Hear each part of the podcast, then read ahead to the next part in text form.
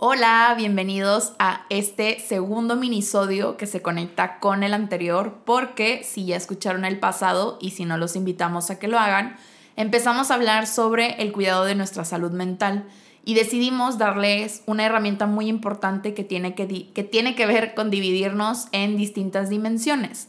Y estas dimensiones nos ayudan a cuidarnos. En el minisodio pasado hablamos de cómo cuidarnos en el aspecto físico y social y el día de hoy vamos a hablar sobre lo emocional, intelectual y espiritual. Sí, estamos súper emocionadas como en cada minisodio y en cada episodio, más porque este es el mes, bueno, nosotros lo bautizamos, ¿no? Como el mes del cuidado de la salud mental. Entonces vamos a platicar un poco sobre estas dimensiones, algunos consejos que a nosotras nos han servido y como siempre, pues herramientas que ya saben que nosotras hemos aplicado, no solo es eh, de nuestra no sé, que las hayamos inventado. Entonces, bienvenidos, gracias por estar aquí y pues podemos empezar con la emocional. sí, justamente les confieso que la emocional es una de mis dimensiones favoritas porque obviamente está muy, muy ligado con el tema de la salud mental. Porque, bueno, en el minisodio pasado les hablábamos del aspecto físico, que creo que esta se puede ver como la dimensión más externa y la emocional la más interna. Entonces, en cuanto a lo emocional, obviamente trata de cuidar nuestras emociones y esto tiene que ver primeramente con cuestionarnos qué son las emociones para nosotros. Y si no tienes un concepto o una definición tal cual, no importa, puedes definirla con lo que tú hayas aprendido. A mí me gustó mucho una que hace poco aprendí que tiene que ver con que las emociones son nuestro motor interno y las emociones son las que nos ayudan a conectar nuestro mundo externo con el interno. Y aparte, por ahí estaba leyendo un libro que menciona que las emociones quieren ser visitantes y no residentes. Y creo que eso es muy bonito porque eso significa que las emociones están simplemente para cumplir un ciclo, para ayudarnos a conectar con este mundo externo y interno del que les hablo. Y entre más las evitemos y más nos neguemos a sentirlas, obviamente se van a quedar estancadas con nosotras y se van a volver residentes. Entonces creo que que entenderlas como esto nos ayuda a no tenerles tanto miedo, el quitarle también la etiqueta de positivas o negativas y cambiarlas por una etiqueta de placenteras y displacenteras nos ayuda a entender también que pues sí, hay emociones que no nos encanta sentir y hay otras que sí, pero al final todas nos ayudan en algo. Y de hecho, Pau hablaba este, sobre este tema de, de por qué ahorita hemos experimentado tantas emociones displacenteras, entonces no sé si quieras platicarlo, Pau. Ay, ¿yo cuándo? Ah. no, yo me acordé en el, en el live que hicimos. De hecho, ahí se quedó grabado en nuestro Instagram, por si lo quieren ver. Eh, pero sí, justamente las emociones son estas pistas que nos ayudan, como decías tú, Linda, a conectar nuestro mundo externo con el interno. Es decir, son estas pistas que nos ayudan a ir guiando nuestras acciones de acuerdo a lo que sucede alrededor. Y justo hace poquito estaba viendo un video no me acuerdo de qué asociación era, pero estaba padre, hablaba de cómo nosotros tenemos en nuestra gama de emociones o en nuestro repertorio de emociones más emociones displacenteras que placenteras.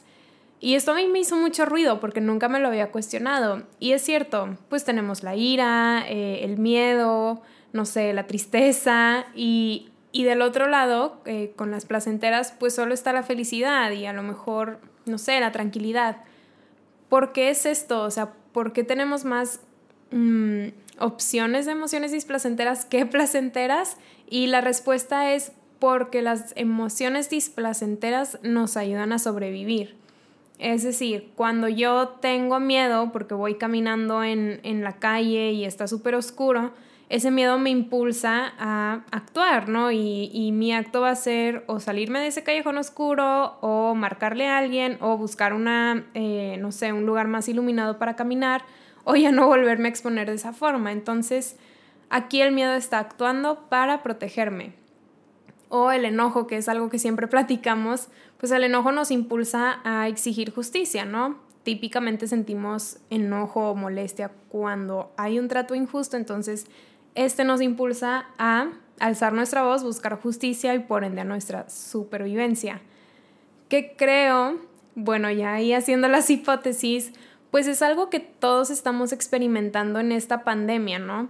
quizás estamos experimentando más emociones displacenteras porque en este momento ahora sí que nuestra salud está en riesgo, ¿no? Tanto la física como la mental, por esta crisis global que nos vino a sacudir a todos. Entonces, esto es algo muy interesante de saber, porque cuando lo pensamos así, decimos, ah, ok, pues con razón es que estoy triste todo el tiempo, por eso tengo miedo todo el tiempo, porque me estoy em, cuidando, ¿no? Y creo que esto que dices, Linda, es súper importante de cómo las emociones son pasajeras, no vienen a quedarse en una estancia larga. Cuando esto ocurre es porque hay algo más fuerte que demanda nuestra atención, es decir, algo que debamos de ponerle atención.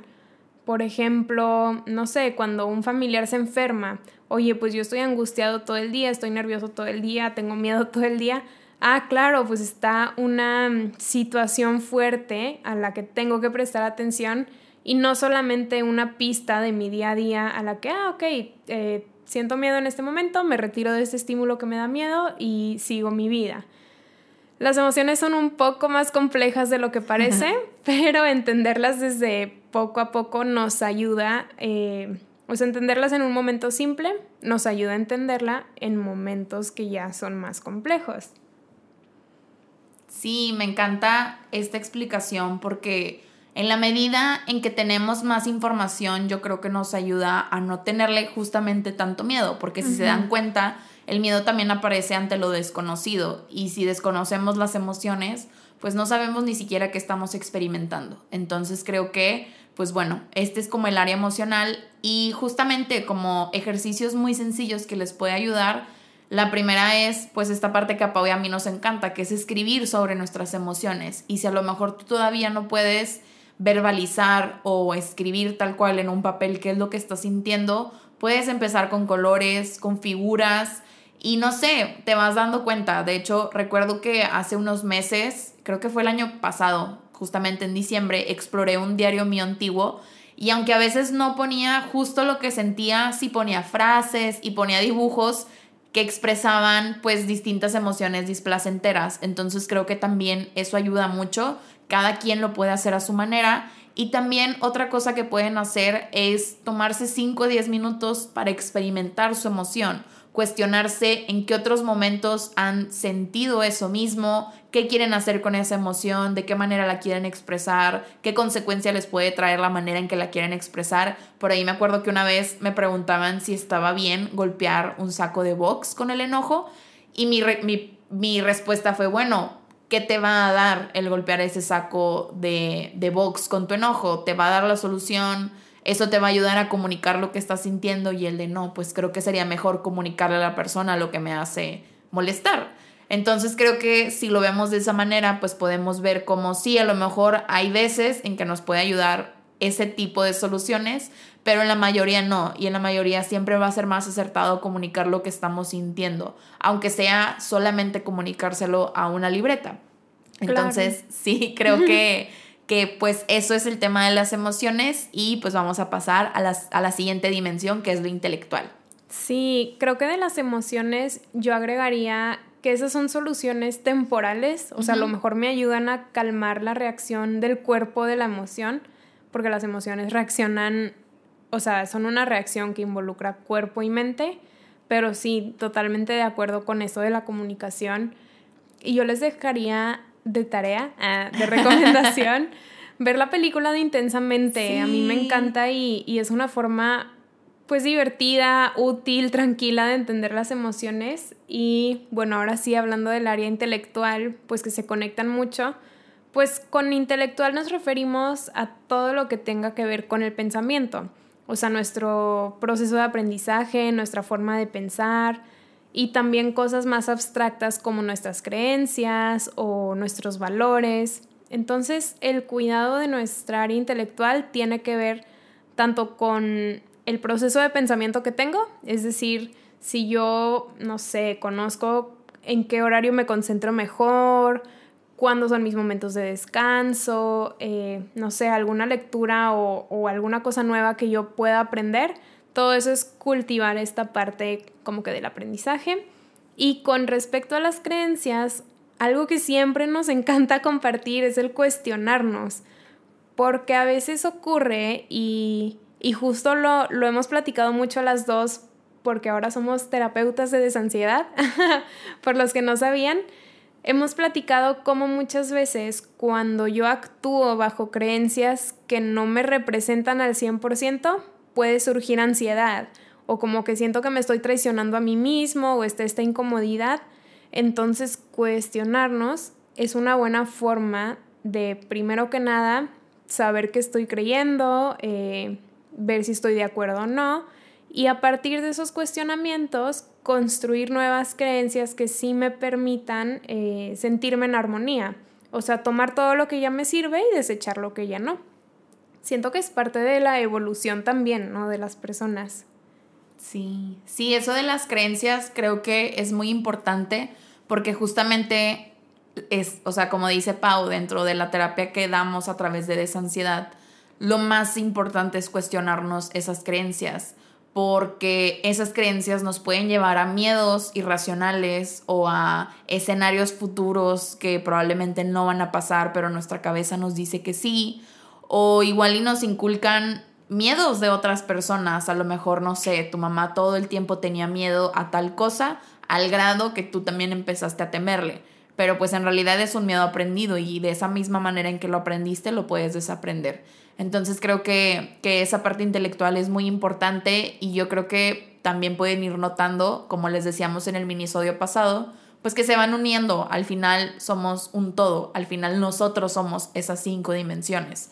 Y aquí en lo intelectual creo que también entra mucho el cuestionarnos qué consumimos, tanto como libros, podcasts y redes sociales. Entonces creo que aquí como recomendación, pues sería siempre en el tema de las redes sociales, pues estar tratando de hacer, no sé, una limpia, o sea, como este detox de redes sociales, en cuestionarnos qué es todo esto que, que consumimos. Por ahí me acuerdo mucho que vi un TikTok en donde una chava enseñaba cómo era su feed de Instagram cuando no sabía que tenía un trastorno de la conducta alimentaria. Entonces enseña todas estas modelos con cuerpos o imágenes que probablemente muchas personas naturalmente no podríamos alcanzar porque obviamente estas personas cuentan con el dinero para a lo mejor hacer una intervención quirúrgica, eh, tener un chef, etc, etc y después eh, enseña cómo es su fit ahora que pues está en recuperación, que está yendo a terapia, que se está cuidando y enseña cómo cambia esta diversidad de cuerpos. Entonces creo que eso también es importante, ver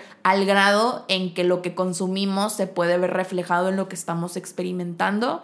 En los libros también, a mí la verdad, algo que he aprendido mucho en mi propia terapia es a resolver mis dudas a través de libros y pueden ser desde novelas o alguna, algún libro a lo mejor más enfocado en aprendizajes más concretos, pero recuerdo mucho que yo tenía muchas dudas referente a mi espiritualidad y una novela, la de Comer, Rezar y Amar, me ayudó mucho a orientarme. Entonces, si te das cuenta, no es que tengas que leer el libro de tal teoría o este libro científico, sino que siempre puedes encontrar respuestas y puedes encontrar nuevas preguntas que te van a ayudar a encontrarte. Entonces, creo que eso también está muy padre en lo intelectual. Sí, qué padre, porque aquí digo, está muy fuerte, por ejemplo, lo que decías del TikTok, te das, ay, del TikTok, en tía, pero sí, te das cuenta cómo, cómo lo que tú consumes puede ir afectando tus creencias, pues de forma muy inconsciente, sin que nos demos cuenta. Entonces, em, si ustedes ya identificaron, oye, es que esta cuenta, siempre que veo posts de ahí, eh, me pongo triste o me frustro conmigo misma, pues se vale dar un follow y seguir consumiendo estas cuentas que, ay, cada vez que veo un post de esta persona, como que me pongo de buen humor. O, de esta cuenta, no sé, yo amo motivación honesta, siempre que veo posts de motivación honesta, como que me pongo muy feliz, entonces, ah, ok, yo ya sé que voy a consumir. Y parte de, digo, contra complementando, no sé si eso exista, de lo que decías de aprender cosas, también el descanso creo que es algo muy importante. Eh, estoy segura que ya lo dijimos en el minisodio pasado. Pero sí, el descansar la mente, o sea, no todo el tiempo tenemos que estar aprendiendo o siendo productivos, creo que es parte del cuidado y es parte del trabajo terapéutico, aunque no se sienta así.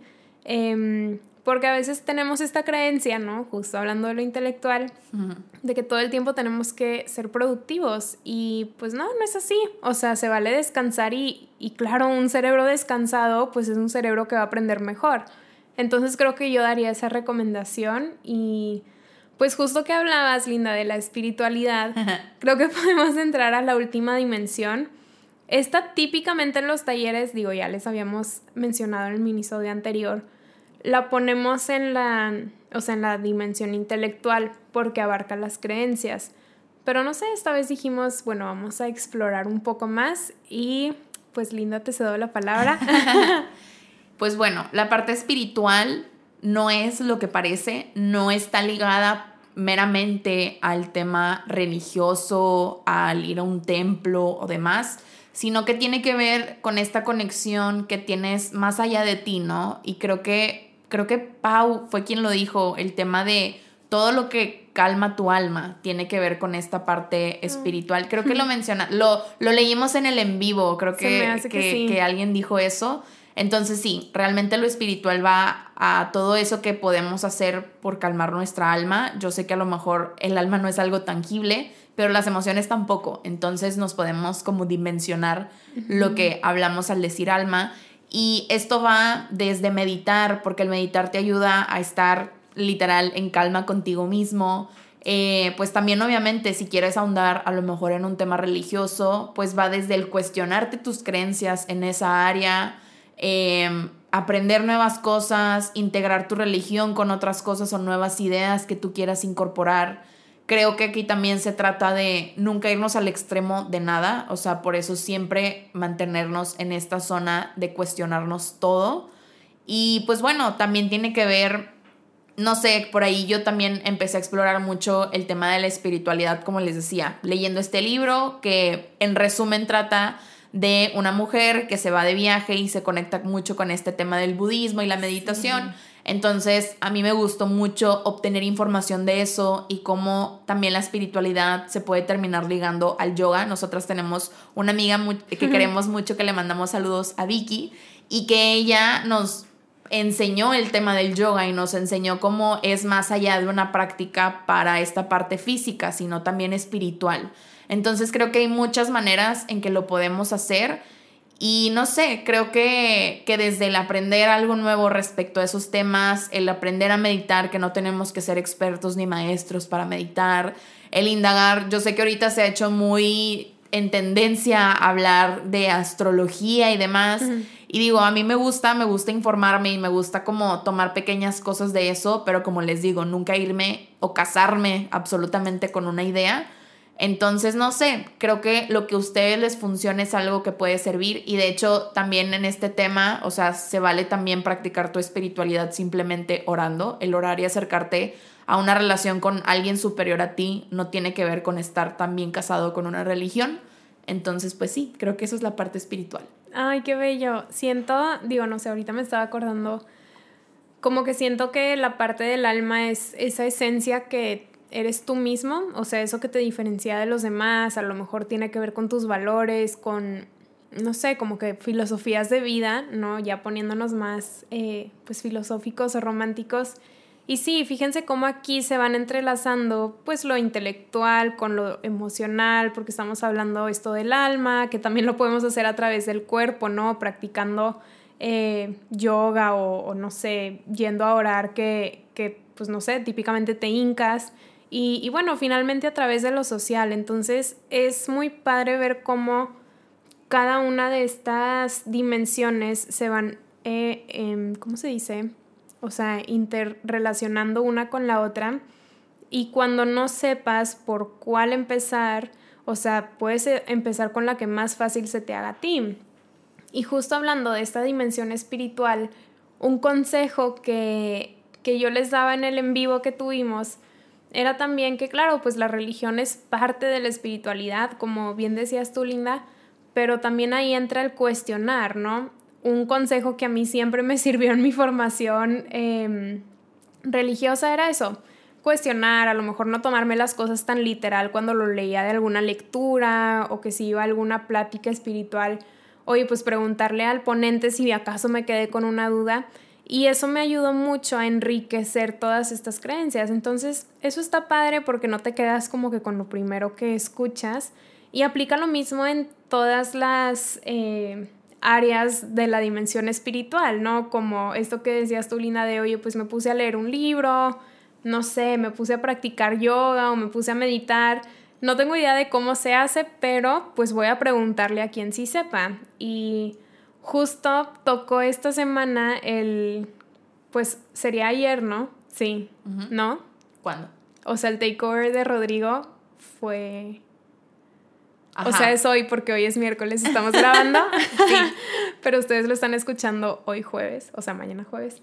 Entonces, no sé, él pone consejos muy prácticos de cómo empezar a meditar en tu día a día y no tienes que hacer cambios muy extremos como cuando nos visualizamos con estas metas que son muy románticas, muy bonitas, pero a veces inalcanzables de, hoy el día de mañana me despierto a las 7 de la mañana, voy a meditar, voy a hacer ejercicio, voy a comer saludable, me voy a rodear de personas que me hacen crecer y además me voy a cuestionar. Sí, sí se puede, obviamente, pero quizás sea muy desgastante. Entonces, vamos a empezar con cambios chiquitos. Aquí tenemos cinco puertas de distintas eh, áreas de donde podemos empezar a trabajar nuestra salud mental. Y pues es la idea. Em, no sé, creo que esa sería como que mi mini conclusión de hoy. Como que les compartimos cinco dimensiones por las cuales podemos cultivar nuestra salud mental y cada quien puede empezar desde la que se le haga más fácil o si quieren empezar con un reto, pues también, ¿no? De, bueno, vamos a salir de mi zona de confort. Sí, creo que, creo que eso es lo bonito y ese es nuestro mayor propósito, que vean que la salud mental no es dar este gran paso como ir a terapia, que obviamente a nosotras nos encantaría que así fuera, pero pues sabemos que es algo irreal decírselos así. Entonces, si tú ahorita quieres cuidar tu salud mental, pero a lo mejor eh, pues no tienes la facilidad de iniciar un proceso terapéutico, porque creo que eso también es importante, saber que cuidar de nuestra salud mental en el tema de la terapia pues también es un privilegio, desgraciadamente, bueno, aquí en nuestro país, México, eh, pues no es algo que se tenga muy bien regularizado en el tema de salud pública, entonces por eso les queremos brindar estas herramientas de cómo se pueden cuidar desde casa y cómo pues va a variar de la persona. Tal vez a mí me gustaría empezar el tema físico, cuidando mi alimentación, a lo mejor Pau yendo al dermatólogo, no sé, creo que, creo que eso es muy variante y también eso es lo bonito. Entonces, pues esperamos si se hayan llevado mucho de estos dos minisodios ya en conjunto sobre cómo cuidarse. En el siguiente les vamos a platicar un poquito más enfocado a este tema del home office y de nuestra salud mental. Igual y por ahí meter algunas cosas nuevas que han, salido con respecto a la pandemia. Y pues nada, les mandamos un gran fuerte abrazo virtual. Eh, compártanos lo que se llevan. Y no olviden que el lunes van a encontrar una cajita para que pongan todas sus dudas respecto a estos temas y que se las estaremos respondiendo en la semana. Sí, les mandamos un abrazo, como ya les dijo Linda, y bueno, pues quédense al pendiente de las redes para los siguientes takeovers, el siguiente, bueno, los siguientes minisodios y todas las cosas que tenemos planeadas. Bye. Bye.